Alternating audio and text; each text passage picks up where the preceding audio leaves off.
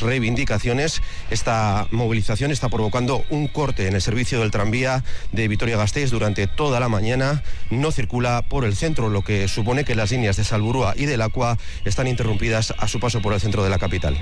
Es que Rodrigo, y más protestas estas en Iparralde porque los agricultores mantienen el bloqueo de la autopista en Bayona y se espera otra jornada muy difícil en las carreteras. Los agricultores demandan la atención del gobierno galo ante un sector que dicen está a punto de morir y pretenden mantener el bloqueo de la autopista A63 al menos hasta el viernes. Desde el Departamento de Seguridad recomiendan tomar vías alternativas para evitar ese atasco. Josué Coreca, consejero de Seguridad.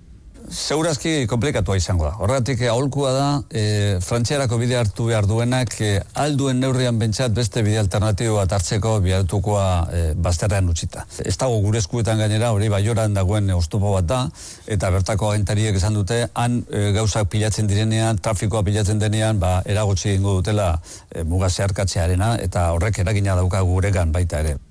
Y entrevistado en Boulevard, el candidato de H. Bildu al Endacari, Pello Chandiano, se ha referido al proyecto del Guggenheim de Urdaibai y a los dos años de plazo que se ha dado el patronato para resolver cuestiones pendientes. Ochandiano asegura estar asistiendo atónito a los últimos acontecimientos y aunque reconoce desconocer el detalle del proyecto, al igual que el propio Lendakari decía, le suscita dudas respecto a si este tipo de infraestructuras son las que Euskadi necesita. La pregunta es, ¿es una infraestructura estratégica? Porque esta es una infraestructura de gran calado, de una magnitud muy importante en cuanto a inversión y demás. Tenemos que invertir en este tipo de infraestructuras desde el punto de vista económico o las prioridades están en otro sitio. Y es noticia de hace unos minutos, un avión de las Fuerzas Armadas de Rusia se ha estrellado en la región de Belgorod, cerca de la frontera con Ucrania.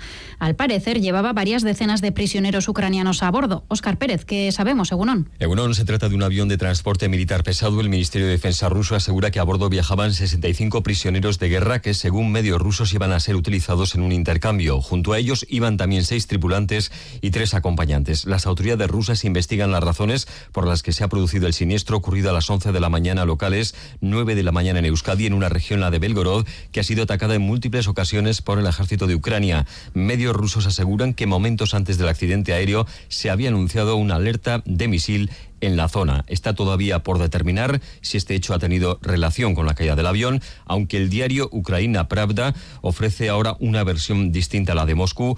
Un sitio donde todo es libertad.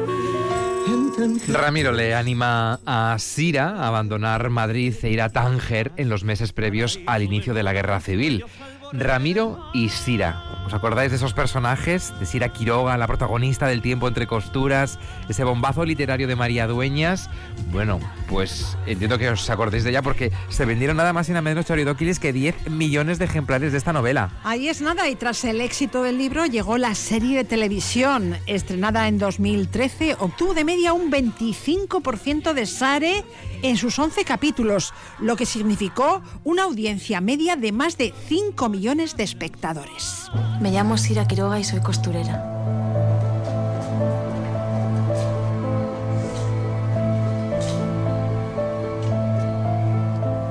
Nunca imaginé que mi destino sería jugarme la vida cruzando la ciudad de un país extranjero, con un traje de pistola sobre mi piel. En mi caso, por lejano que me parezca ahora, todo comenzó con algo tan pequeño.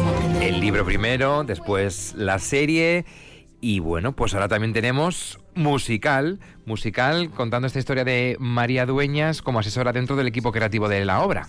Franco no tiene lo que hay que tener para llegar a Madrid. ¡Comunista! ¿Al señor es paz? Ay, eso quisiéramos nosotros. Paz y que abrieran el tráfico del estrecho para poder volver a casa. Pero si a dos callos como ustedes no les espera nadie. ¡Ay, sinvergüenza! Uy, es que vaya lengua tiene usted. ¿Y a usted quién le ha dado vela en este entierro? Cuidadito, ¿eh? Ay, todos los rojos son iguales. Los rojos, vamos a cerrar la boca a la gente como usted cuando acabe la guerra. ¡Repita eso! La gente como usted. Este musical fue distinguido con nueve premios Broadway World Spain en 2022. Mejor musical, mejor musical en gira, mejor dirección musical, mejor dirección, mejor coreografía, mejor sonido, mejor actriz de reparto, mejor ensamble y mejor cartel. Y cuenta también con un premio Talía al mejor vestuario para Lorenzo Caprile y Marieta Calderón. Hablamos del tiempo entre costuras porque este musical se podrá ver en Bilbao del 11 al 14, miento, del 1 al 11 de febrero en el Teatro Campos y del 15 al 18 de febrero en el Victoria Eugenia de Donostia. Y también hablamos de este musical porque en el mismo encontramos a una gasteiztarra, Patricia Carlos de Vergara. ¿Cómo estás, Patricia? Bienvenida a casa. Hola, Guno, muchas gracias por tenerme. Nada, a ti, porque más estos días, eh, decíamos, con esa gira que tenéis en Euskadi, has aprovechado para estar estos, estos días no previos eh, con tu gente en Gasteiz. Eh, este musical, El tiempo entre costuras, es tu debut profesional, un debut que además se lo has dedicado a tu amama Espe. No sé si de ella heredaste esa vocación. Pues, pues sí, la verdad es que yo creo que sí. Eh, creo que, bueno, mi mamá siempre me ha contado que su padre tenía un teatro en Madrid y es una cosa que en mi familia siempre se ha llevado como con mucha honra el, arte y la música y se lo dedico a ella porque, bueno, me hacía mucha ilusión dedicárselo a ella y es un musical que, pues bueno, que es una época que ella ha conocido y qué mejor, ¿no?, que dedicárselo a mi mamá. Así que sí, me hace mucha ilusión. ¿Te acuerdas cuando le dijiste a mamá o a la Ita o a la ma quiero ser artista? Pues yo creo que, que no, nunca se lo dije, simplemente siempre lo supe y siempre he trabajado como para conseguirlo, así que toda la familia sabía que yo iba para allá, los tiros iban para allá y ha habido suerte, ha habido suerte, mucho esfuerzo y suerte. Eres una nana y te ponías los tacones de, de ama, te pintabas el morro y cantabas y bailabas delante del espejo. Pues sí, no sé cómo sabes eso, pero sí. no, es que no me lo he imaginado, ¿eh? porque yo creo que todas lo hemos hecho, ¿no? En un momento determinado, sí, sí. Oye, este musical... a ver dónde estaba la cámara, porque madre mía. este musical, decíamos al principio, aglutina eh, canto, baile y teatro, obviamente. ¿Dónde te has formado? Patricia. Bueno, yo ha sido un poco en todos los sitios, pero yo le debo mi formación a, aquí en Vitoria a Iker Ortiz Zárate, en Orchai, que es donde me enamoré de la interpretación y del teatro y donde aún vengo y, me encanta trabajar con ellos y ver lo que hacen.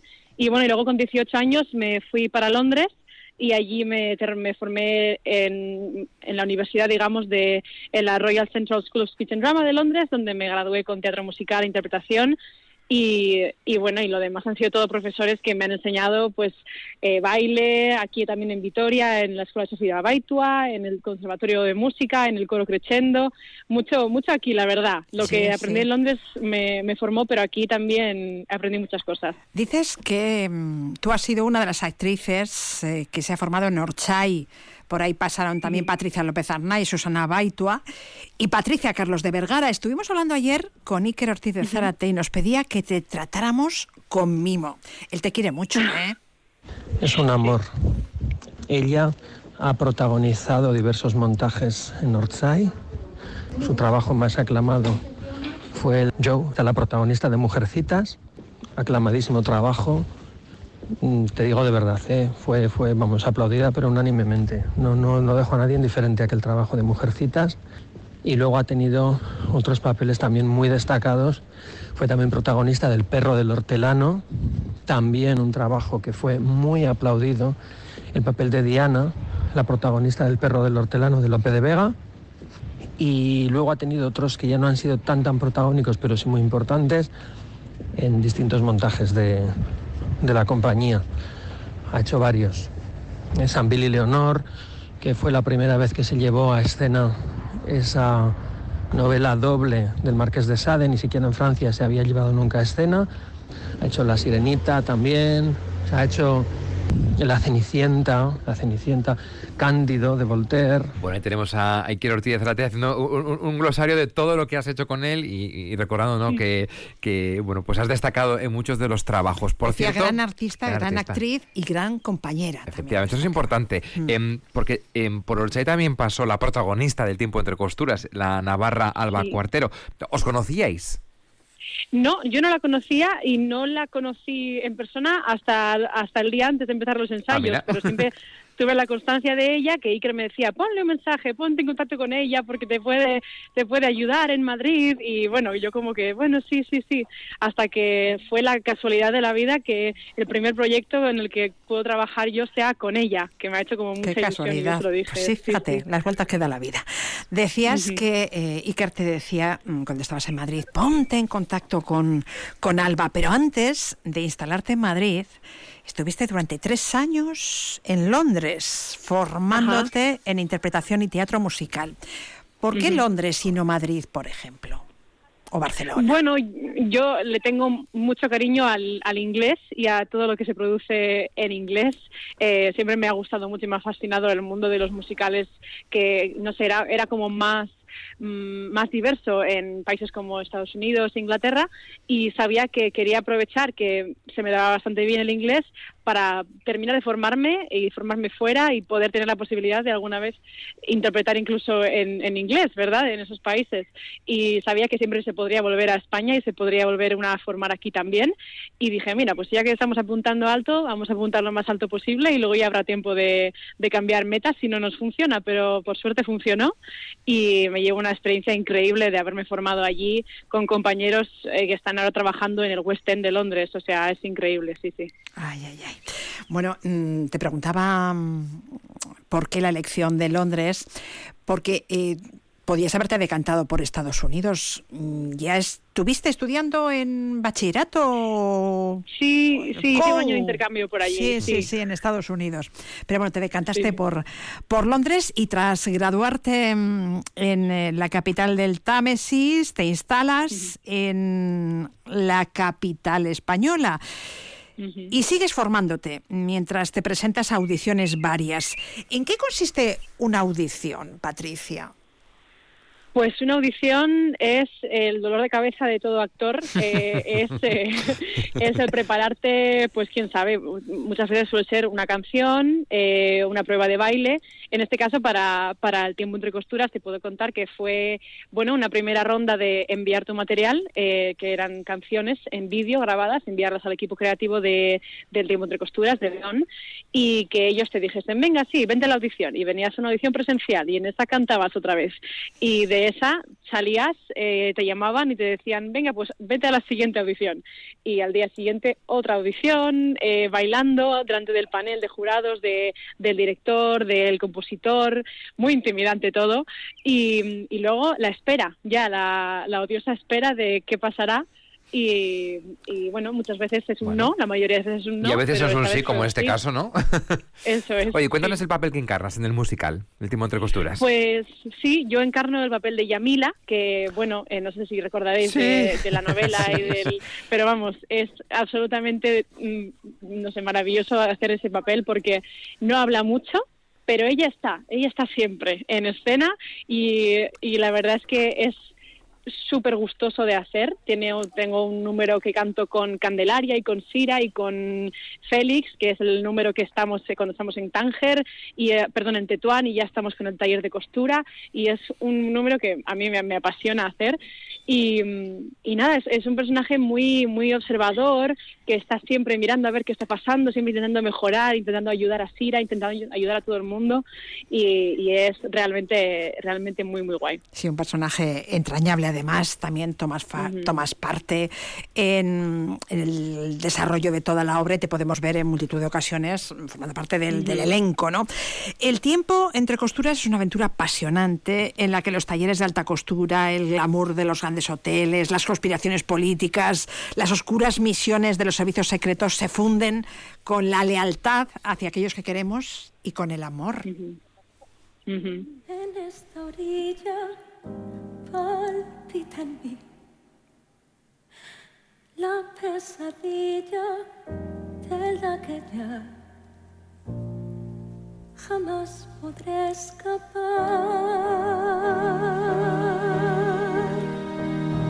Un tiempo atrás, entre costuras sin esperar, llegó la espuma trayendo el mar. Patricia, cuéntanos por qué tenemos que ver este musical a los que hemos leído El tiempo entre costura y su, su segunda parte, Sira, pues no hace falta que nos convenzas, pero bueno. A María Dueñas estaba recordando que la entrevista que le hice a María Dueñas allá, cuando sacó el, li- el libro, ya ni me acuerdo en qué año fue, lo único que le eché en cara fue que el protagonista era de Vitoria. El protagonista no, el malo de la obra, Ramiro, Ajá, era de sí. Vitoria. Y me decía, bueno, de algún sitio tenía que ser. Claro, Digo, ya, tocó, pero casualidad tocó, tiene que ser de Vitoria. Vitoria, el malo de, del tiempo entre costuras. Bueno, Además me gustó todo, ¿eh? Porque hay que verlo, aparte de, de- de ese vestuario maravilloso que ha hecho eh, Lorenzo Caprile. Bueno, motivos hay varios. Sí, sí, motivos hay varios. Yo diría que el principal es que eh, Beon Entertainment, la, la productora de, de este musical, está haciendo una apuesta muy grande por crear producto de aquí, crear produ- producto hecho Mm. en España y todo es original. O sea, bueno, ya la novela es la inspiración, digamos, y se ha intentado ser lo más fiel posible, intentando eh, eh, sintetizar toda esa novela y toda esa serie en dos horas y media de musical, que es un esfuerzo increíble por parte de Félix Amador, que es el libretista, e Iván Macías, el compositor. Eh, ya os digo, es, es hecho aquí, no es un musical importado, que es lo que estamos más acostumbrados a ver. Todo lo que vemos en musicales suele ser hecho en Broadway o en Londres y que luego lo traemos, lo traducimos, y, pero es que esto se siente muy de aquí. La música se siente muy de, muy de España y muy de, bueno, al final te transporta a, a esa época que yo creo que todos, bueno, o hemos vivido o hemos escuchado a nuestros abuelos hablar de esa época y que hemos aprendido en los libros de historia, pero claro, que pasó y que, mm, no sé, a mí me, ha gustado muchísimo todo el proceso creativo que hemos hecho eh, a través de la música, a través de los bailes, de, de la ropa, el vestuario, la peluquería, increíble el trabajo que hacen todo el equipo de caracterización. Es un equipo enorme en realidad. En escena no somos tantos, pero todo lo que pasa por detrás de las de escenas es un trabajo y una, una constancia y una pasión increíble. Entonces yo de verdad creo que si ya tanto si os gustan los musicales o no, es un musical que se siente casi como una obra de teatro y que y que pasa muchas cosas, es muy ameno eh, y realmente impresionante. O sea, yo creo que es una producción que no os la podéis perder, que venga a Bilbao y a Donosti es como un lujazo. Lástima que no Ojalá Vitoria, ¿eh? a Ay. Vitoria. Eso- Pero eso bueno. Bueno, yo, pues habrá que acercarse a Bilbao o Donostia y tras la gira, ¿qué? ¿Regresáis a Madrid? Sí, sí, hemos tenido la suerte de que nos han extendido la gira, que es ahora es complicado y Beon Entertainment ha hecho como ese esfuerzo de mantener y seguir apostando por este musical eh, y vamos a estar en Madrid en la Latina eh, un par de mesecitos a partir de abril, así ¿En la que es muy Latina? emocionante. Ah, pues en la Latina sí. se puede ver otro musical, una rubia muy legal, en el que interviene otro gasteiztarra, Xavier Nogales. Sí, sí. Y, Sí, y sí. otro gasteiztarra, Urco Marzana, participa en Chicago, el musical que se puede ver en el Teatro Apolo. Vamos. Estamos poco a poco conquistando el mundo Los musical. gasteiztarras conquistando el musical en Madrid. Sí, sí. Bueno, pues Patricia, oye, muchas gracias por atendernos. Eh, vemos que estás disfrutando muchísimo del papel y tenemos esa posibilidad de acercarnos. Viene a Bilbao del 1 al 11 de febrero en el Teatro Campos Elíseos o del 15 al 18 en el Victoria Eugenia de Donostia y disfrutar, como disfrutamos de la lectura y de la serie El tiempo entre costuras, ahora en este formato de, musical, con baile, interpretación y con una gasteiztarra en- entre, entre el elenco, interpretando a Yamila. Patricia Carlos de Vergara, gracias y mucha suerte. Un abrazo. Es que ricasco sube y un abracito. Agur.